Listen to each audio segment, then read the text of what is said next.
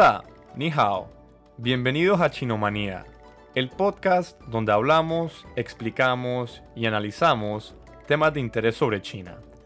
Un elemento clave en las relaciones bilaterales entre América Latina y China ha sido el incremento de inversión directa extranjera. La misma ha hecho su impacto en proyectos de infraestructura, carreteras, puentes, plantas hidroeléctricas, entre otros. Para América Latina, las inversiones chinas han sido una manera de reducir la falta de infraestructura en la región. Según la Comisión Económica para América Latina y el Caribe, CEPAL, los países de la región deben invertir un promedio de 6.2% de su Producto Interno Bruto, PIB, anual en infraestructura para cerrar la brecha de oferta y demanda que existe. Como región, desafortunadamente, estamos muy lejos de esa meta. En el 2015, por ejemplo, solo llegamos al 2%. Esto, para China, se traduce en una oportunidad. Las inversiones chinas se han manifestado en dos formas. La primera son inversiones directas, que consisten de inversiones donde la empresa matriz comienza un emprendimiento en un país extranjero, también conocidas como inversiones Greenfield. Y también tenemos fusiones y adquisiciones, conocidas como inversiones Brownfield. Además de todo esto, también están los préstamos de los bancos chinos. Los dos más grandes en la región son el Banco de Importaciones y Exportaciones, China Exim Bank, y el Banco de Desarrollo Chino. Es importante destacar que en China las inversiones internas han disminuido, de manera que las inversiones al extranjero son también una manera de incrementar el retorno de las tasas de intereses. Las inversiones chinas van de la mano con las políticas gubernamentales. Las empresas estatales chinas son como los agentes de inversión del Estado. Por lo general, son los que participan en proyectos de infraestructura, trayendo con ellos trabajadores, tecnología y prácticas chinas. Podemos ver este movimiento de expansión hacia América Latina como parte del compromiso que hizo el presidente Xi Jinping durante la primera cumbre ministerial del foro China-CELAC en el 2015, de invertir 250 mil millones de dólares en la región entre el 2015 y 2019. Es también parte de la inclusión de América Latina en la ambiciosa iniciativa de la Franja y la Ruta. Su expansión no solo se ha manifestado en incrementos de capital, sino también en los sectores que abarca. Hasta hace unos años, la mayoría de los proyectos estaban enfocados en accesos a recursos primarios. Ahora, tal vez por el descenso en el precio de las comodidades, presenciamos la expansión a servicios comerciales, rutas marítimas y adquisición de bienes y raíces. ¿Cuáles inversiones están tomando lugar en este momento? ¿Qué implican estas inversiones para el desarrollo de la región? ¿Y qué opinan las personas en América Latina de todo esto? Para el episodio de hoy, estamos acompañados por Pedro Enrique Barbosa, nativo de Río de Janeiro, Brasil. Él es un diplomático especialista en relaciones Brasil-China. En estos momentos está cursando un doctorado en la Universidad de Renmin. Su investigación se ha basado en las inversiones chinas, no solo en Brasil, sino también en el resto de la región ha publicado también en el Diario de Geografía Latinoamericana un artículo sobre temas de seguridad regional. Muchas gracias por estar con nosotros hoy, Pedro. Gracias por todo, gracias. El primer tema que me gustaría tocar es el impacto que tienen las inversiones chinas en el crecimiento de la región. Y también los sectores y los países donde estas inversiones están tomando lugar. La CEPAL estima que América Latina y el Caribe crecerán un 1.7% en el 2019, muy por debajo del crecimiento global de un 3.5%. En términos de proyectos de infraestructura, Pedro, ¿qué está ocurriendo en estos momentos y cuál contribución está teniendo China en el desarrollo de la región? Bueno, gracias. Y bueno, es un tema muy reciente, es un fenómeno muy reciente acá en América Latina. Y yo, estoy diciendo reciente porque las relaciones comerciales son un poco más antiguas, por lo menos desde los, de los años 2000 eh, crecieron bastante la relación China con Latinoamérica. Hoy día, hoy día China es el, mercado exportador el principal para América Latina, sobre todo para América del Sur como Brasil, Chile, Perú, Uruguay.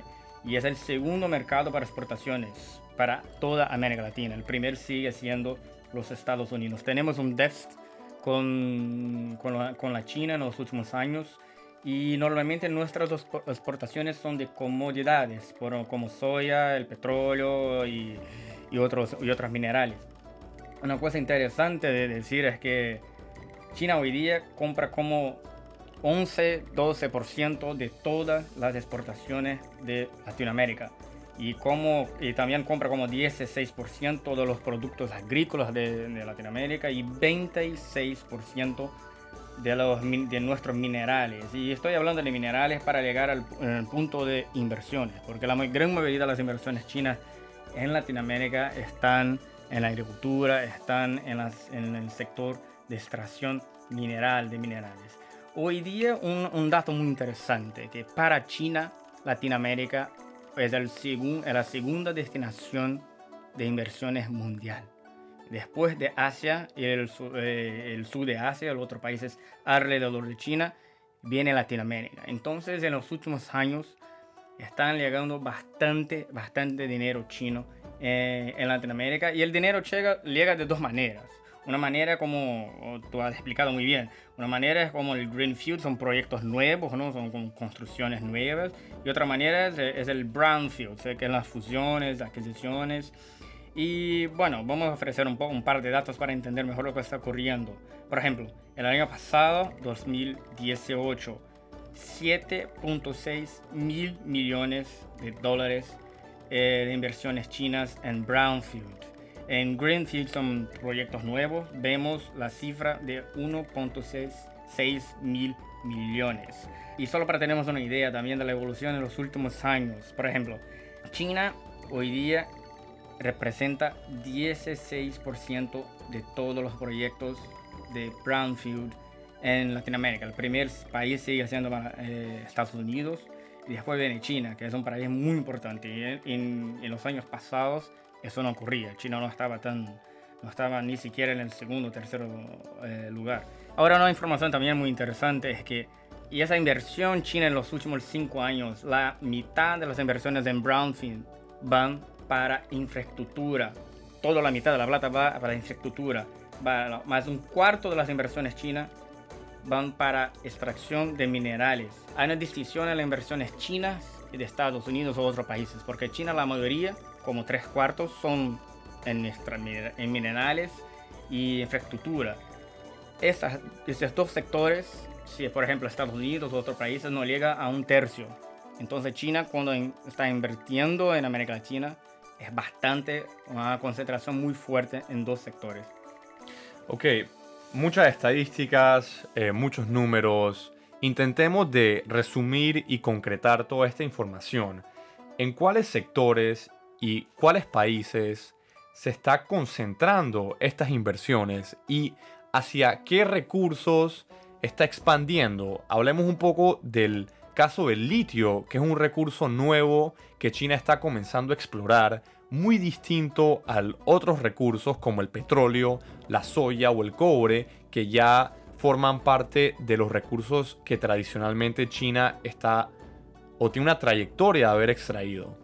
Es una pregunta muy interesante. Y por ejemplo, eh, hay inversiones chinas en todos los países de Latinoamérica, pero hay una concentración muy fuerte en cuatro países, Venezuela, Brasil, Argentina y Ecuador.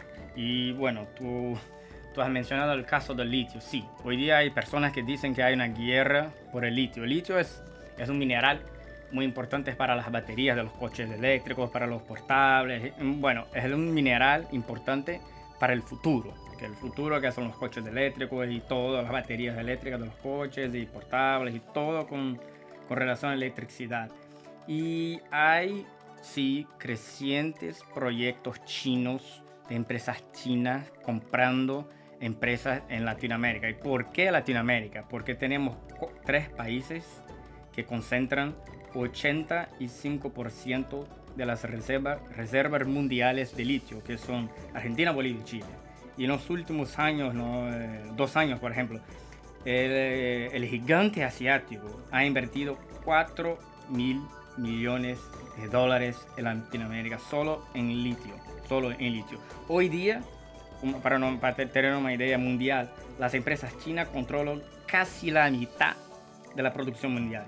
y como ya tienen como 60% de la capacidad mundial de producción de esas baterías eléctricas. Entonces, hay inversiones chinas en, eh, en litio, pero también hay infraestructura y, por ejemplo, eh, la, empresa china Merchants compró el puerto, el, el, segundo puerto eh, de Brasil, que es el puerto de Paranaguá, la State Grid, que es una empresa eléctrica, compró varias empresas en Brasil, la última se llama, la última se llama CPFL, hay tecnología con Didi comprando empresas, y hay también los coches chinos como Chang'an, que es un coche muy conocido por nosotros acá en China, que está comprada, que empezó a vender coches de Argentina el año pasado. Ok, pasemos al segundo tema. Tenemos todo este financiamiento que está entrando a todos estos sectores y países de interés. Pero nos preguntamos de dónde viene este financiamiento. BBC Mundo recientemente publicó que los bancos estatales chinos se han convertido en la fuente principal de financiamiento de proyectos de desarrollo regional. Esto ha superado otras fuentes de financiamiento tradicionales de la región, como el Banco Mundial y el Banco Interamericano de Desarrollo. hablemos un poco, Pedro, sobre los bancos chinos y los fondos que se han creado como fuentes de financiamiento para las inversiones. Buenísima pregunta, buenísima, porque hablamos un poco de las inversiones, algunos proyectos y bueno, ¿de dónde viene el dinero? Bueno, son tres. Eh, el, el, el dinero viene de tres partes, por ejemplo, son el Police Bank, son los bancos estatales. Bueno, todos los bancos son estatales, pero algunos son Policy Banks, son bancos como el Banco de Desarrollo de China, el CDB, en inglés el CDB, y hay el Banco de Exportaciones e Importaciones, que es el Exim Bank. Son bancos de desarrollo, de financiamiento chino para proyectos de desarrollo. Ahora, también tenemos bancos comerciales, también todos son estatales, pero son bancos comerciales, por ejemplo, el ICBC, Banco de China, el Banco de Construcción, Comunicación, el Agricultura, que son los mayores bancos del mundo también. Y algunos fondos, algunos fondos. Pero vamos a empezar por los, por los bancos públicos, que son los bancos Policy Banks, que llamamos, que el CDB y Exim Bank.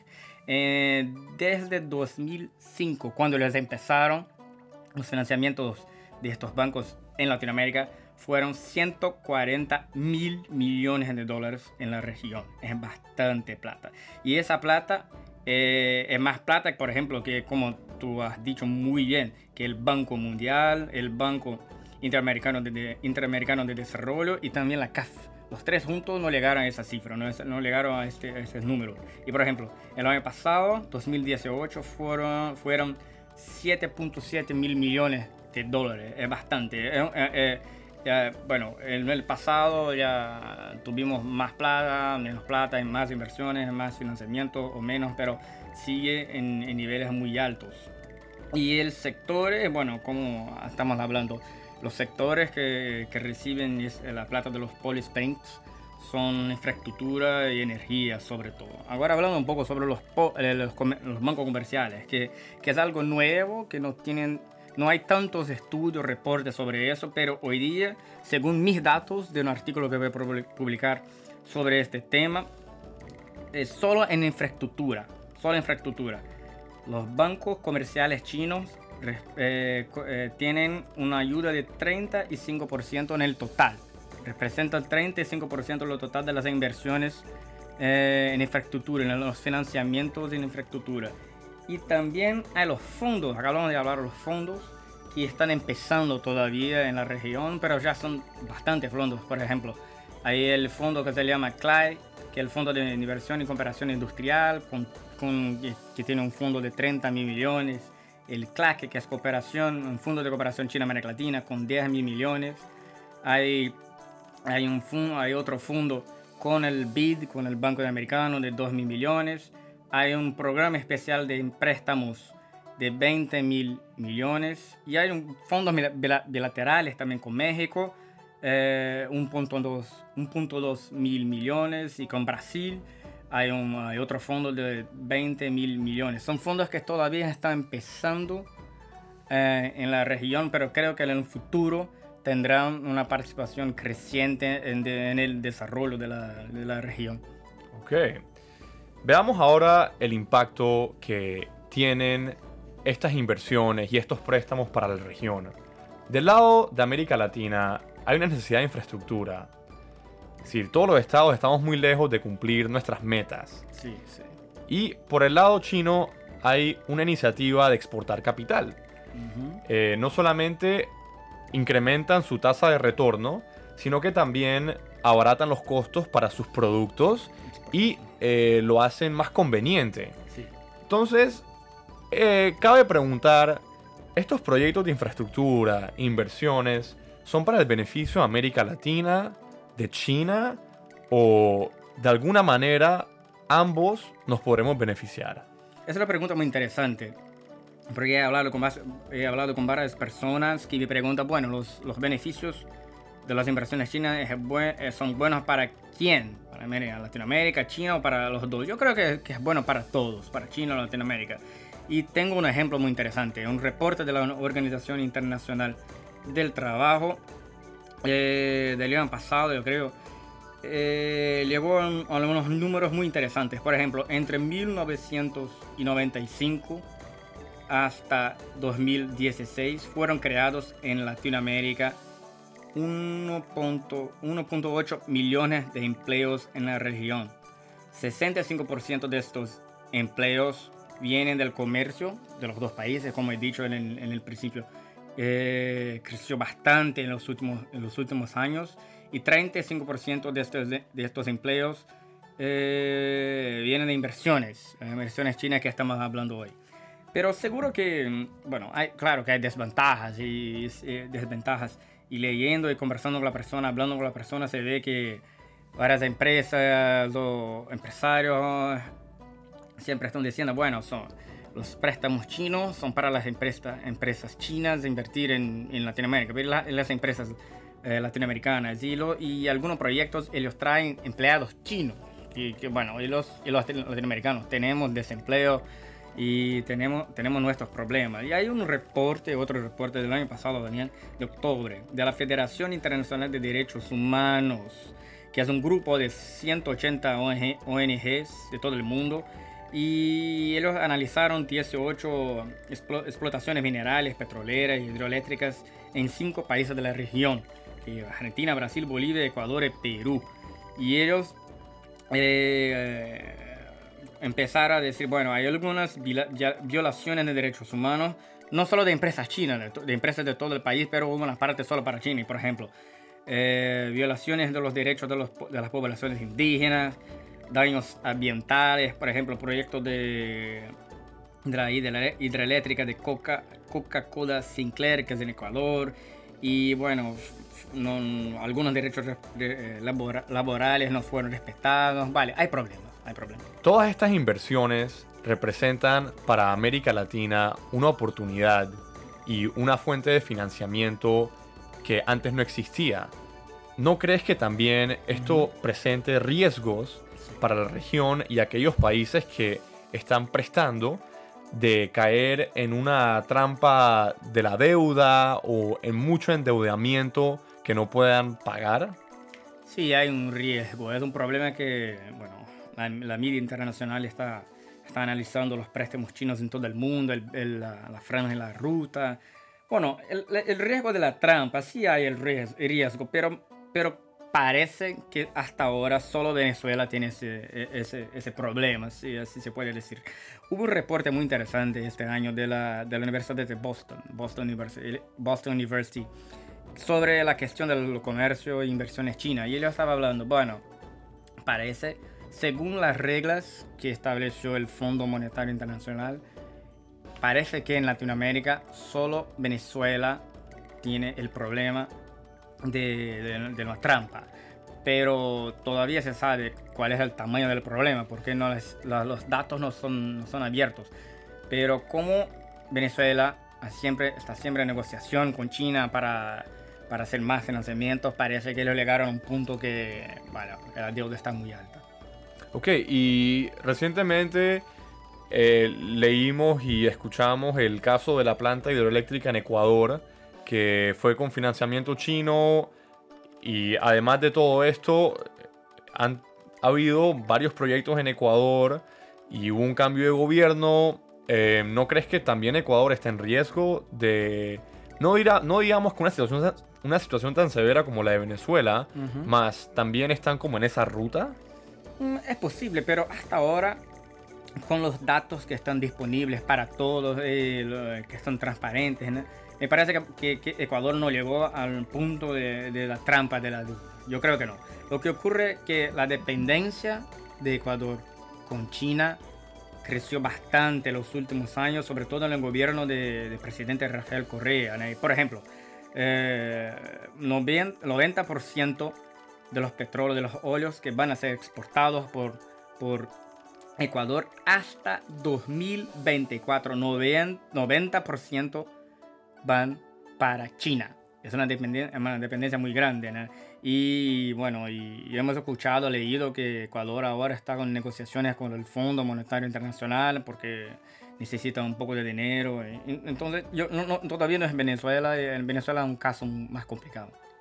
La frase en chino de esta semana es Nichunali, que significa ¿a dónde vas? Te toca a ti, Pedro. Bueno, Nichunali. Bueno. ¿Quién lo dijo mejor? Nos pueden comentar, nos pueden escribir. China, ¿a dónde vas en América Latina? ¿Cuál será tu próximo destino? Nichu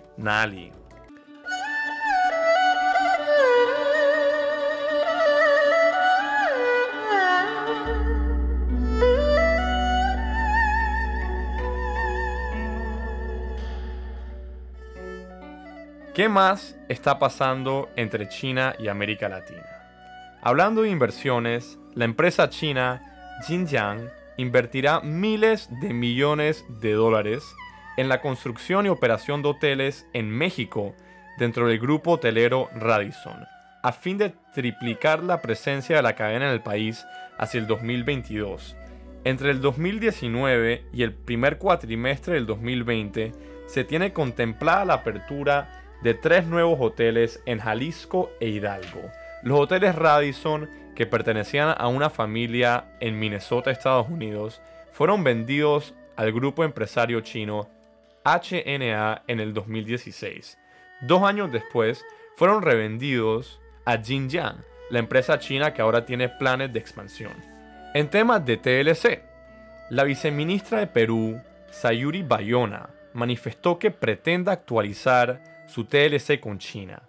Este es un esfuerzo para darle eficiencia a algunos asuntos identificados como el comercio electrónico. Nosotros, los panameños, también estamos negociando un TLC con China. El comercio electrónico y las actualizaciones que hará Perú son aquellos aprendizajes que podemos adoptar nosotros. Y por último, en la provincia de Yuyuy, la planta solar más grande de América Latina está por terminarse Yuyuy queda en Argentina.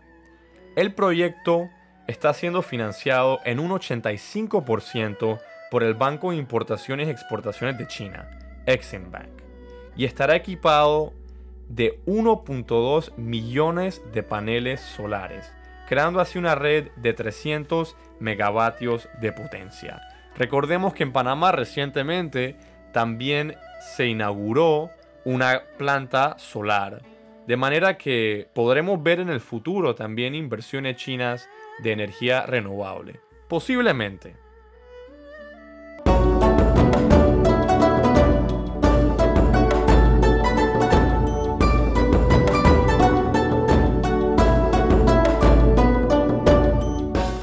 Muchísimas gracias por su atención.